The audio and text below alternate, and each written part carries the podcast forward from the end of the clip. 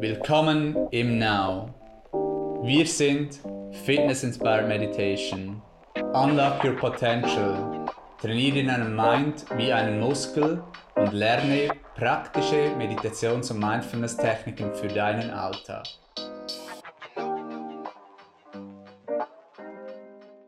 Herzlich willkommen zurück zu einer weiteren Ask Now Show.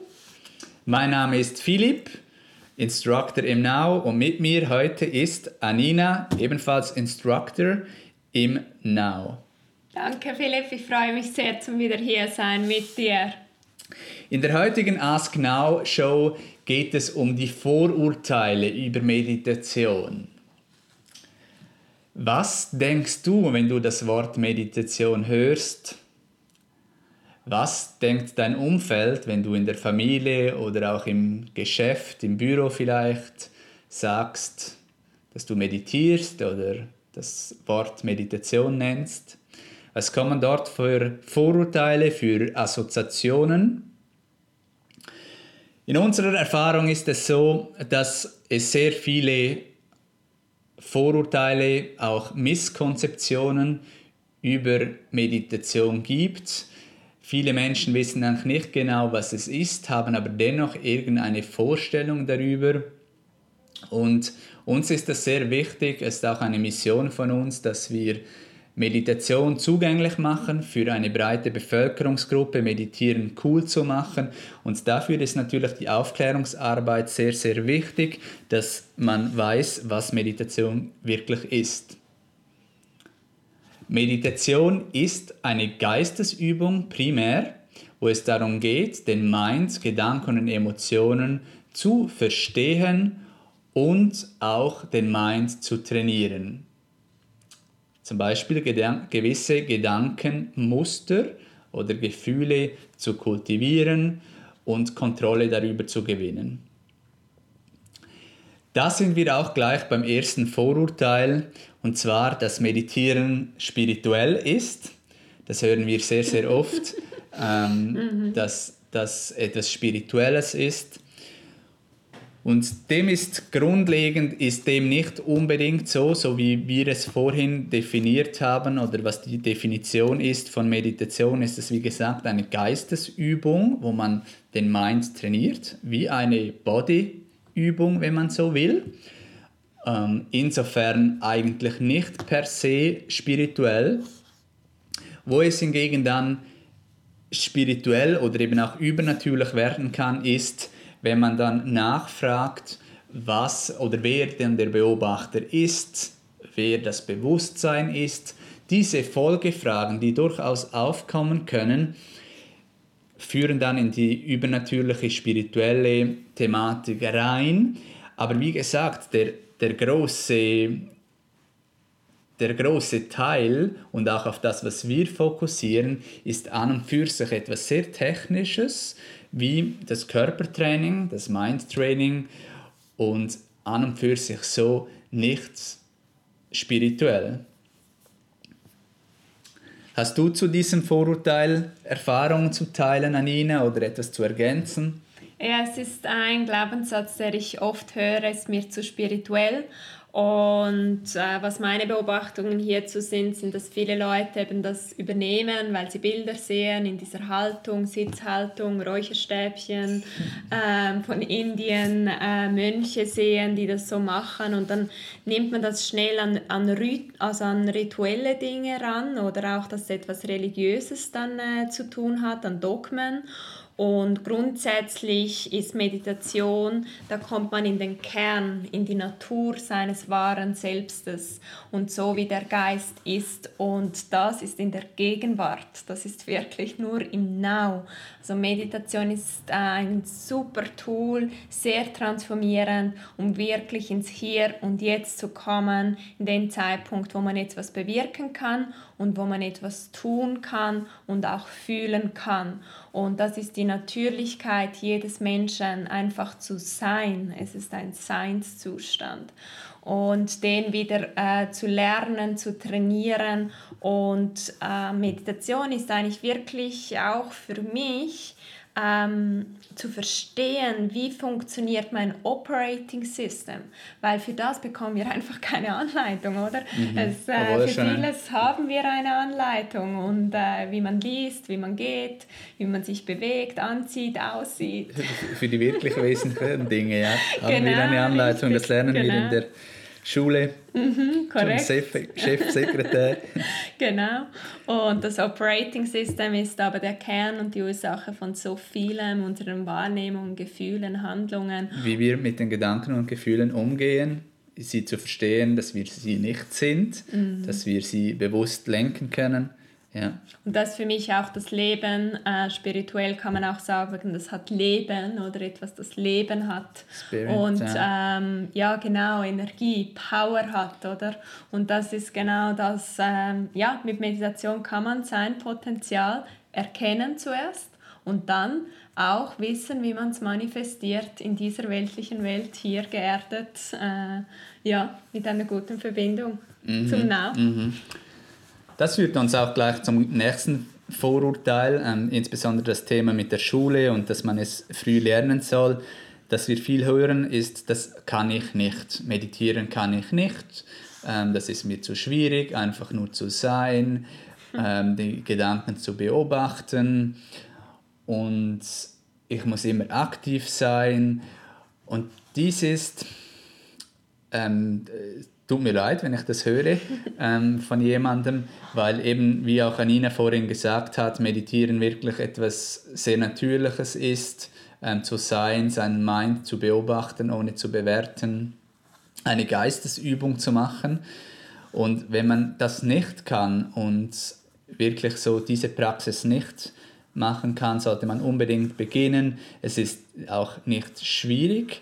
Ähm, es gehen auch einfache Techniken, wie wir auch in anderen Podcasts ähm, erklären oder auch auf YouTube, ähm, zum Beispiel auf den Atem achten. Und es ist nicht ähm, so schwierig und man soll auch keine ähm, das irgendwie so kompliziert darstellen, finde ich auch nicht richtig, dass das nur irgendwie jemand machen kann, der ein Jahr eine Ausbildung gemacht hat oder weiß nicht wie lange, sondern das kann jeder meditieren. Ähm, es ist vielleicht so, dass gewisse Menschen so geschäftig sind, so einen starken ähm, so stark im Kopf sind und so viel am Denken sind, dass es für sie schwierig ist am Anfang.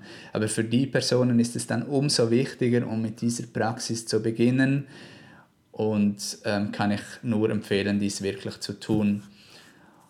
Ähm, wir haben verschiedene auch Anleitungen auf YouTube und in den Podcasts und man kann ins Studio kommen, wenn du das lernen möchtest. Ein sehr wesentlicher Punkt finde ich eben, wenn jemand mir sagt, äh, ich kann das nicht, heißt das eigentlich, ich weiß nicht, wie es geht. Das heißt, mir fehlen die Tools, die Techniken und vielleicht auch die Freude, ähm, Motivation, das wirklich zu tun, das Warum vielleicht nicht so genug stark, wieso man das überhaupt möchte, braucht vielleicht Aufklärung, Aufklärung ja. was ist wirklich der Nutzen von dieser Praxis, was kann es dir bringen, wo liegt der Mehrwert gerade für dich und oft haben halt die meisten das Gefühl, das kann man nur im Sitzen und meditieren kann man grundsätzlich in vier Formen. Oder nur an einem ruhigen Ort, ja. Das ist dann wieder ein anderer Glaubenssatz, genau. Aber oft kommt eben das auch mit dem Sitzen und dass viele nicht so ruhig sitzen können, was ja logisch ist. Wir trainieren das nicht mehr. Das macht man oft als Kind, so sitzen im Schneidersitz. Nachher ist das oftmals nicht mehr so. Äh, und das, was wir nicht trainieren, das können wir auch nicht so gut. Das ist eben dieser Muskel.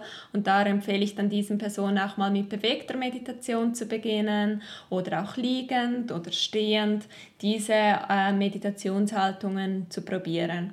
Oftmals sind es auch Leute, ähm, die diesen ähm, Glaubenssatz haben, die haben es doch gar nicht so oft trainiert. Oder was Philipp auch du super jetzt gesagt hast, die Guidance fehlt. Also die Anleitung dahinter, ähm, dass sie dann von ihrem Mind zu fest abgelenkt werden und es daher nicht möglich ist. Und da sind natürlich geführte Meditationen dann perfekt für die Person. Mhm. Ja, manchmal ist es auch ein wenig eine Ausrede. Ähm, ja, ich, ich kann das nicht.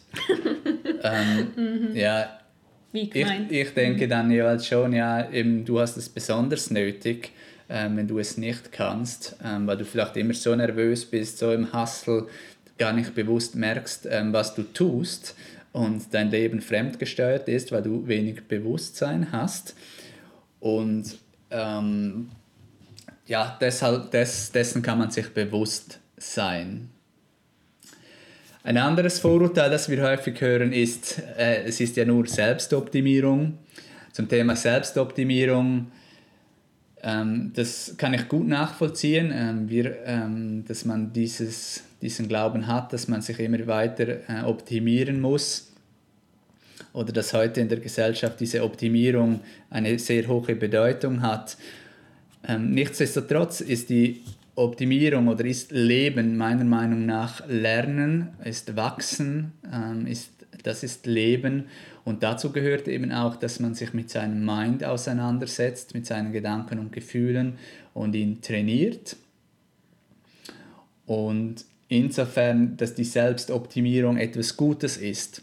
Was nicht gut ist, wenn man dabei vom Ausgangspunkt geht, ich bin nicht genug, so wie ich bin oder etwas an mir ist nicht gut. Weil wenn man von dieser Ausgangslage ausgeht, dann verstärkt man das quasi immer nur, ähm, sondern mit der Ausgangslage, hey, ich bin schon gut, so wie ich bin, es ist alles in Ordnung. Nichtsdestotrotz möchte ich vielleicht auf die eine Art und Weise mich verbessern, möchte meinen Mind besser verstehen, äh, möchte vielleicht einen Gedanke mehr oder ein Gedanken, ein Mindset mehr kultivieren und darauf den Fokus richten und mich insofern optimieren, verbessern, lernen, wachsen, mein ganzes Potenzial leben, One Life ähm, und das Maximum auch rausholen, das Leben genießen, glücklich, Leistungsfähigkeit gegenwärtig und auch gesund zu sein. Ja, finde ich auch wichtig, ähm, vielleicht zu ergänzen dazu, was du jetzt gesagt hast, Philipp, äh, mhm. dass es eben auch darum geht, neugierig zu bleiben im Leben, sich kennenzulernen, Neues ausprobieren. Das liebt Mind. unser ja. Mind. Er möchte immer mal wieder etwas Neues, sonst äh, sucht er unnötig Probleme, wo keine Probleme sind. Und er liebt es auch, genährt zu werden. Und das hat natürlich auch damit zu tun mit Wachstum, neue Dinge entdecken an sich. Und für mich ist es dann mehr erkennen, wer ich wirklich bin und authentisch mich zu sein, meine Gedanken zu hinterfragen, sind es meine eigenen oder andere. Und das hat dann nichts mit Optimierung zu tun, sondern mehr mein wahres Potenzial zu leben zu und kennen. zu kennen. Und Erkennen. dann kann ich entscheiden, bewusst, wie ich es umsetzen möchte und bin in der Kontrolle, in der Verantwortung sein. Also für mich ist auch stark äh, wieder selber in die Verantwortung kommen, Driver Seat sein, Master sein. Mhm. Und das ist dann nicht Optimierung, sondern es ist mein Selbsterkennen mhm, mhm. und bewusst das geht in die sein. andere Richtung genau. einmal. Ja, ja genau. Ja. Ja, also zum Beispiel auch gibt es eine Definition emotionale Intelligenz, Selbsterkenntnis, ja, dass man wirklich Selbstkompetenz aufbaut und ist so zentral ja, für jegliche Bereiche im Sport, im Business. Mhm. Ja, und vor allem auch, auch im in Leben, sozialen Beziehungen. Ja, Wir sind ja soziale Wesen und sind immer in Interaktion oder sehr oft äh, mit uns selber oder auch mit anderen. Und wenn ich mich gut kenne, hilft mir das auch im Verständnis mit anderen und dann bin ich offener, respektvoller, friedlicher und das sind nur ein paar Nutzen äh, von Meditation und auch Mindfulness. Aber ist dann Meditieren egoistisch, Anina? ja, das äh, kann man da gleich den nächsten Satz dazu. Nach Selbstoptimierung, das mache ich nur für mich. Ist so eine Me-Time, geht es nur um mich. Und da finde ich immer wesentlich, ähm, dass wenn ich in Balance bin, in Einklang mit mir selber, dann hat das eine große Auswirkung auf das Außen. Ähm, dann reagiere ich anders auf die Herausforderungen, die kommen. Ich habe Raum ich fühle mich geerdet, ich bin sicher, im Vertrauen. Es gibt andere Reaktionen. Das merkt man dann an den Worten, die Personen wählen oder auch an den Handlungen oder anhand ihrer Körperhaltung. Ist eine Person in ihrer Mitte oder eben nicht? Und ähm, somit ist es etwas, wo wirklich ich mache es für mich und gleichzeitig ist es ein Beitrag für die Gesellschaft, für alle Menschen, ähm, die mit mir in Kontakt sind. Und es lehrt mich auch, mit meinem Ego umzugehen. Das ist ein wichtiger Aspekt, ist aber nicht alles, was mich ausmacht. Und somit hilft es mir, ähm, eben nicht egoistisch zu sein, sondern auch altruistisch, anderen zu helfen, empathisch zu sein, mitfühlend zu sein, aber nicht mitleiden mit ihnen, mich auch als Opfer sehen, sondern eben einer guten Energie für jemand wirklich präsent zu sein. Und präsent zu sein, das ist für mich das größte Geschenk, das man jemand anderem machen kann. Wirklich da sein, mhm. wo man ist. Mhm. Ein anderes Vorurteil ist, dass man das nur alleine machen kann oder ich mache das nur für mich.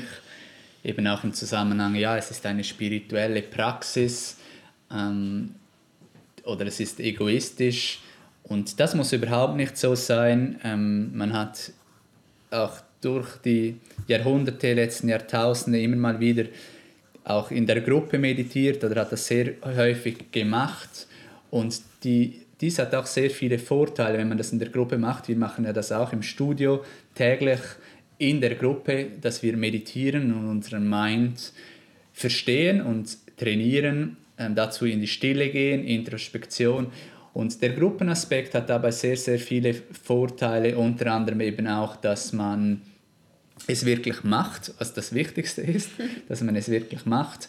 Äh, man halt, hält sich verantwortlich, äh, man ist ähm, committed zu der Praxis und das heißt, dass es ähm, und gleichzeitig ermöglicht es auch einen Austausch in der Community und das ist auch sehr sehr wertvoll, um den Mind zu trainieren Insofern kann man es alleine machen, aber man kann es auch in der Gruppe machen. Das darf auch in der Gruppe gemacht werden. Wie gesagt, hat das auch viele Vorteile.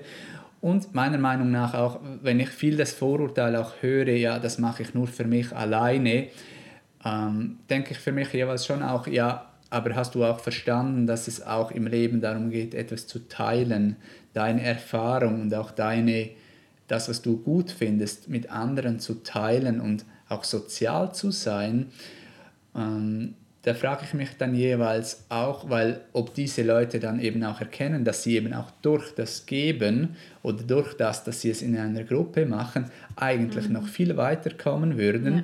und es, sie auch massiv davon profitieren würden, ähm, ob sie dann wirklich die Essenz verstanden haben. Ja, das ist so ähm, noch zu diesem Vorurteil. Idealfall kombiniert man alleine und gemeinsam und es macht einfach viel mehr Freude. Das kommt zusammen. noch dazu, ja. Community ja. ist so toll und äh, auch füreinander da sein und die Positivität erhöht sich, wenn sich mehrere Menschen auf etwas fokussieren. Das ist eine andere Energie. Es ist einfacher, in die Meditationspraxis zu kommen. Und hey, ja, versuch's doch einfach aus, alleine, gemeinsam, viele Menschen zusammen.